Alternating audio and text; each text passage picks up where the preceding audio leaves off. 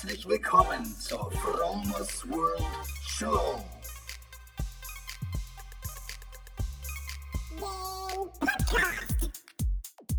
Vegan. Lifestyle. Spiritualität. Biohacking. Mein Name ist Frank und ich lade dich ein, beim Fromers World Podcast dabei zu sein. Moin Leute, was geht? Herzlich willkommen zur 71. Episode der Fromers World Show. Heute vegan und voller Energie aus Neustadt. Heute ist Freitag, der 25. August. Und der Himmel ist bedeckt, draußen ist es grau, aber sehr viele Besucher, wenn ich aus dem Fenster raussehe, sehe ich sehr viele Besucher in den Restaurant gegenüber sitzen, Yachten, die normalerweise nicht hier liegen.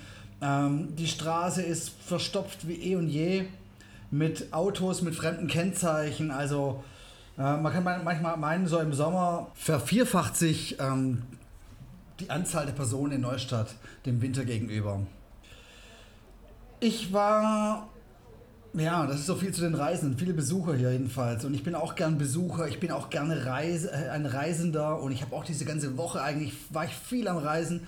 Ich war in Hannover, ich bin mit dem Auto dann weiter nach Haldensleben in Sachsen-Anhalt gefahren, war in Magdeburg, war in Halberstadt, Göttingen, Reifenstein, Leipzig und, ähm, und Jena. Und davon bin ich gestern zurückgekommen. Ich war gestern Abend um 10 Uhr wieder zu Hause und ich feiere das Reisen immer noch ab. Ich bin immer noch sehr gerne unterwegs.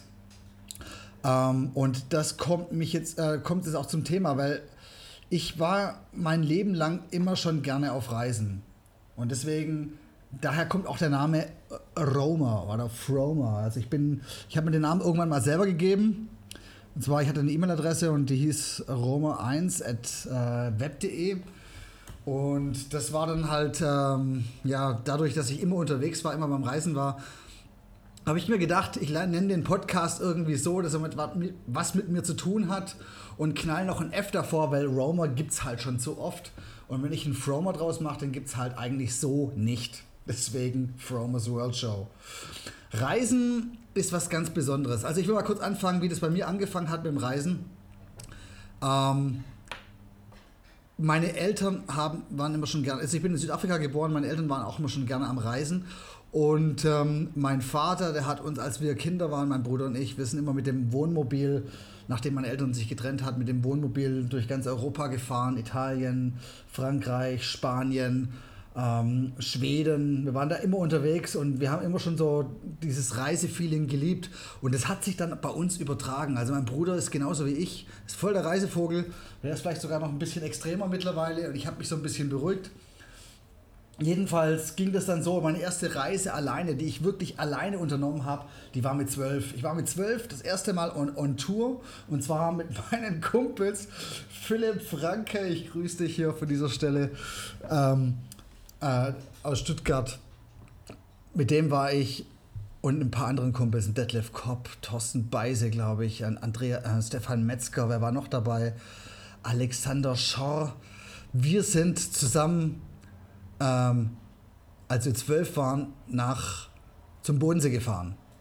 Das war die erste Tour. Es war von Stuttgart zum Bodensee, 180 Kilometer, eine Übernachtung in Sigmaringen, ähm, in der Jugendherberge. Und dann hatten wir unten so ein, äh, direkt am See in Friedrichshafen, wie, wie soll man sagen, so, so, so, eine Gartenlaube.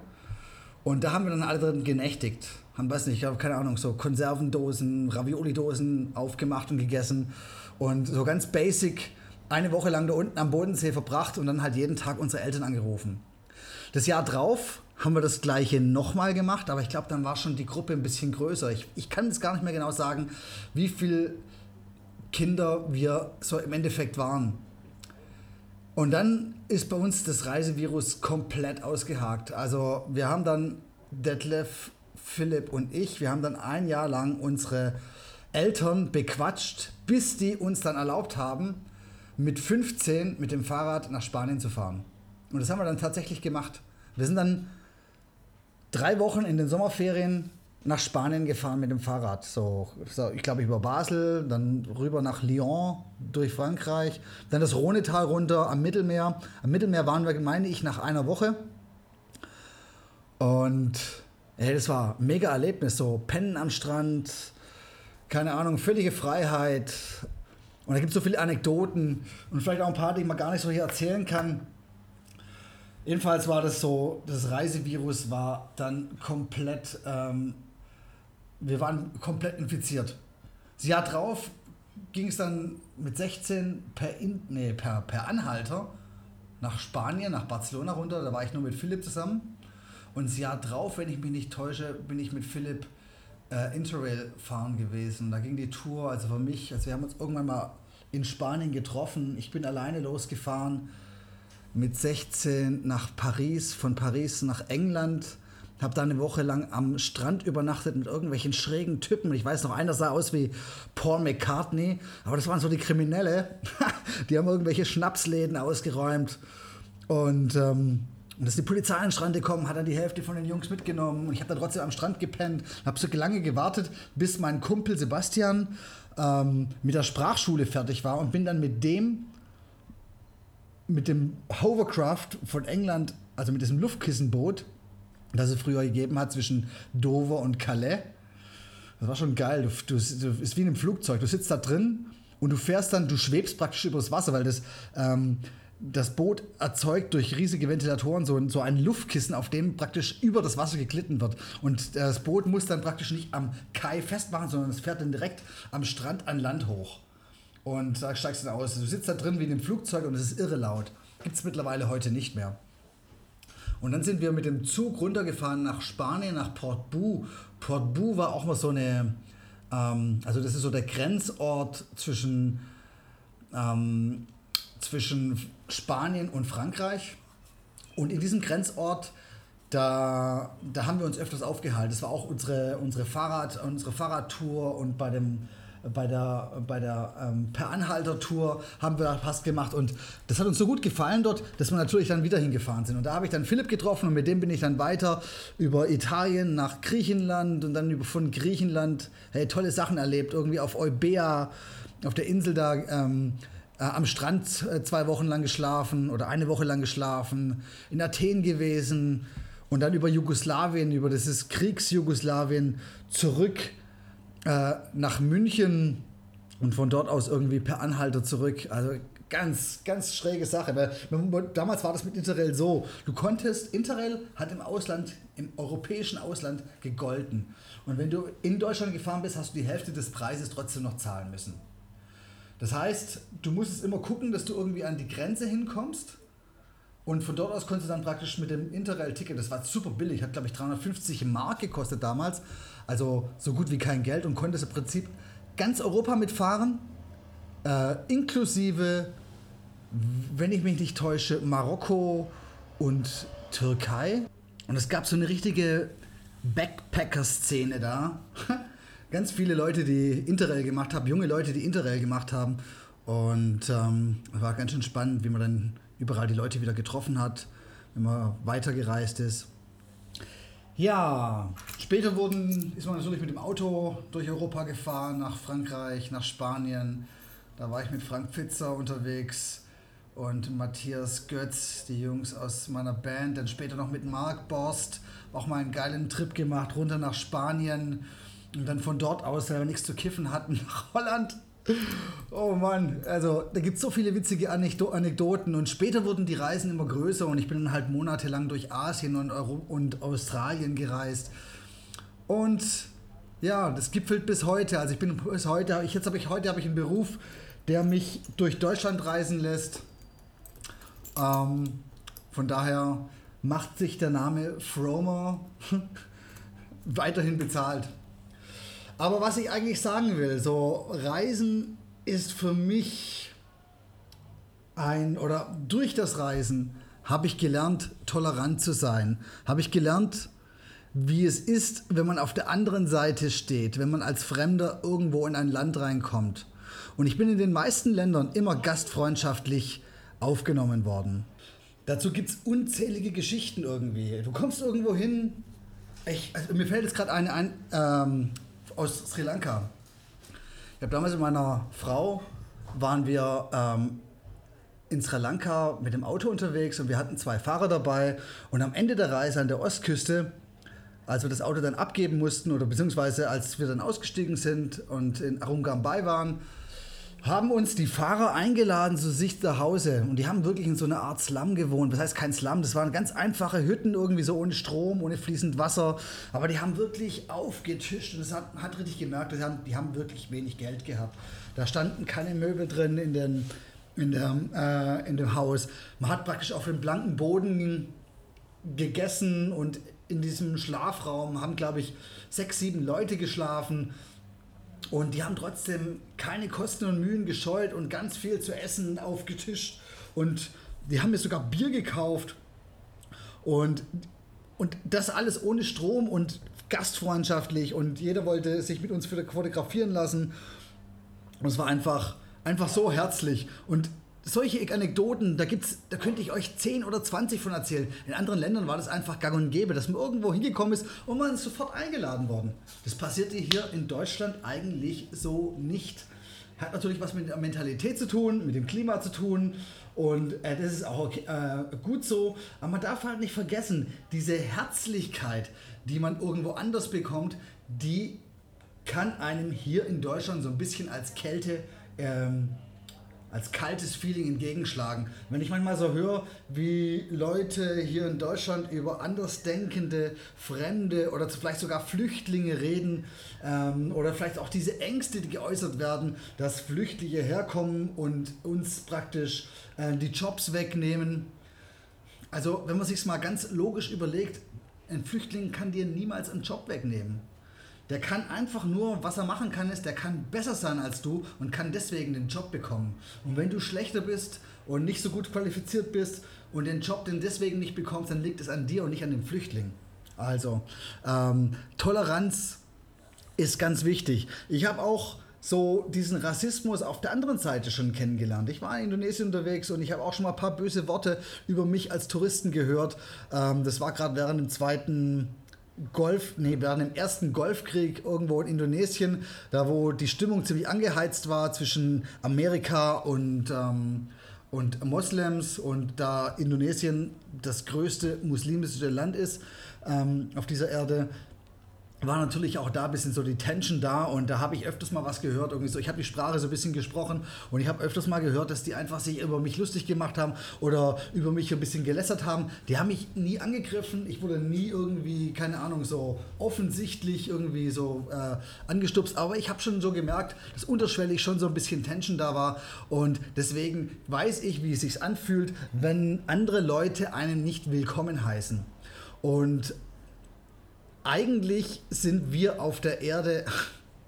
Du wirst halt irgendwo geboren und bist dann halt zum Beispiel Deutscher oder Franzose oder Engländer oder äh, Ghanäer, was auch immer. Aber du bist letztendlich ein Mensch hier auf dieser, auf dieser Welt und du gehörst eigentlich, also du bist ein Erdenbewohner, ein Krustenbewohner, ein Erdkrustenbewohner. Und alle haben etwas gemeinsam. Jeder Mensch möchte glücklich sein. Jeder Mensch möchte genug zu essen haben, hat so Grundbedürfnisse, die er befriedigt haben möchte. Ähm, und keiner will dem anderen etwas Böses. Nur jeder möchte natürlich ein Stück vom Kuchen haben. Und ähm, das territoriale Denken, das ist so das egozentrische Denken, was auf diesem Planeten herrscht und ähm, was eigentlich total veraltet ist. Also heute ist eher das weltzentrische Denken angebracht. Wir leben alle auf dieser Perle, auf dieser Insel im Weltall. Drumherum gibt es keine Möglichkeit zu leben. Wir leben alle hier zusammen und wir sollten alle versuchen, gut miteinander zu leben. Und nur so können wir qualitativ ähm, gut leben und ohne Angst zu haben. Und wir sollten dem anderen auch mal ein bisschen so, ganz unvegan gesagt, die Butter auf dem Brot gönnen. Und äh, auch mal selber ein Stückchen zurückstecken und ein bisschen Empathie haben für den anderen. Oder vielleicht auch für alle Lebewesen, die hier auf diesem Planeten sind. Also da sind nicht nur Menschen, ähm, Menschen gedacht, die an der Evolution ganz oben stehen, die so praktisch die einzige, ähm, das einzige so richtig reflektierende Wesen auf diesem Planeten auch Tieren gegenüber, andere fühlende Lebewesen. Einfach mal so, ähm, die, die Empathie anderen Lebewesen gegenüber, weil wir sind letztendlich alle miteinander verwandt. Engstirnig sein bringt mal gar nichts. Also wenn du zum Beispiel deine Nachbarn, die neben dir vielleicht irgendwie so ihren Garten nicht richtig aufgeräumt haben und dich darüber aufregst, oder wenn du versuchst, vor der Türe vor anderen immer zu kehren, anstatt bei dir selber anzufangen, dann läuft halt irgendwas falsch. Da kann dir auch niemand helfen. Der kann auch nicht irgendwie so diese bunten, äh, also die bunten Wahlplakate, die gerade überall hängen, so wie zum Beispiel das nette Plakat von den Grünen. Nur aus einer gesunden Natur kommen gesunde Lebensmittel. Ähm, was dann suggerieren würde, okay, ich wähle jetzt die Grünen und die machen die Natur gesund. Ähm, dem ist natürlich nicht so. Also Verantwortung fängt bei jedem Einzelnen an und du kannst am besten reflektieren, wenn du die Perspektiven kennst, wenn du, wenn du weißt, wie es von allen Seiten aussieht. Wenn du weißt, wie das Haus von oben, von unten, von der Seite, von innen aussieht, dann kennst du das Haus. Wenn du das Haus nur von einem Bild kennst oder aus der Zweidimensionalität eines TVs, wenn, du äh, wenn du das Haus nur so irgendwie, oder wenn du Länder kennenlernen willst und du, du lernst es praktisch aus der Zweidimensionalität einer TV-Sendung statt, dann lernst du gar nichts kennen. Du musst dort gewesen sein, du musst es riechen, du musst es schmecken, du musst es sehen, du musst es fühlen und du musst ähm, es erleben. Und das kannst du nur live und in Farbe. Und ich kann jedem nur empfehlen, hey, gib dein Geld für Reisen aus, lern die Welt äh, aus anderen Perspektiven kennen, lerne kennen, wie andere Menschen leben, lerne die Gastfreundschaftlichkeit anderer Länder kennen. Ähm, und um dann im Prinzip da was mitzunehmen und auch selber irgendwie mal einem Fremden so hier in Deutschland einfach zu helfen und einfach mal willkommen zu heißen. Es ist so geil. Ich habe so in Leipzig, da gibt es einen äh, auf dem Bahnhof einen Syrer und der hat, was nicht, glaube ich, Ende letzten Jahres oder so einen Falafelstand aufgemacht. Und der lief am Anfang so schlecht. Und ich bin da reingelaufen, ich habe es abgefeiert, habe gesagt, hey, bester Falafel in ganz Leipzig. Und jetzt ist es so, dass ich jedes Mal, wenn ich in Leipzig bin, mein Auto irgendwo in der Nähe vom Hauptbahnhof abstelle, in den Hauptbahnhof reingehe und dort ein Falafel esse. Und der hat damals so gejammert am Anfang, dass, dann, dass es nicht läuft, dass er so Angst hat. Und habe ich zu ihm gesagt, hey Junge, dein Ding wird durch die Decke gehen, weil das ist einfach qualitativ richtig guter Falafel. Und ich habe ihn herzlich willkommen in Deutschland ge geheißen. Er hat am Anfang sehr schlecht Deutsch gesprochen. Und jetzt jedes Mal, wenn ich ihn sehe, wird es größer. Jetzt hat er sogar noch einen zusätzlich eingestellt und sein Business läuft irgendwie und der Falafel schmeckt sensationell. Und äh, es freut mich jedenfalls, dass einfach Menschen und das ist wieder der große Vorteil von Flüchtlingen, von Menschen, die nach Deutschland kommen. Die bringen so viel mit von dem, äh, was wir hier nutzen können. Die bringen Essen mit, die bringen kulturelle Gewohnheiten mit, von denen wir was abgucken können. Die, überleg mal, es würden in Deutschland nur Deutsche wohnen. Dann, hey, was wäre das ohne ausländisches Essen? Ich sag mal, deutsches Essen kann gut sein, aber hey, ich schöpfe gerne aus den Vollen und ich würde die arabische Küche auf jeden Fall nicht missen wollen ähm, hier in Deutschland.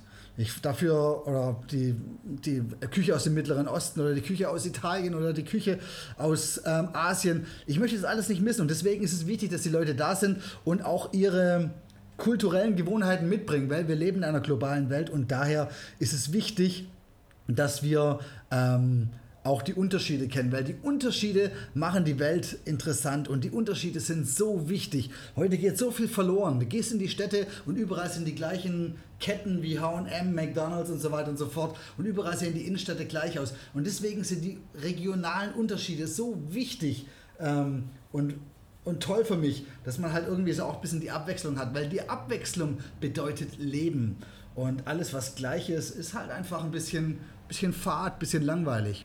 Aus der Abwechslung heraus kannst du sehr viel lernen. Du kannst ja sehr viel abgucken von anderen Kulturen, von anderen Gewohnheiten, von dein eigenes Leben. Du kannst so damit praktisch dann dich selber so ein bisschen optimieren durch das Know-how und das Wissen von anderen Kulturen.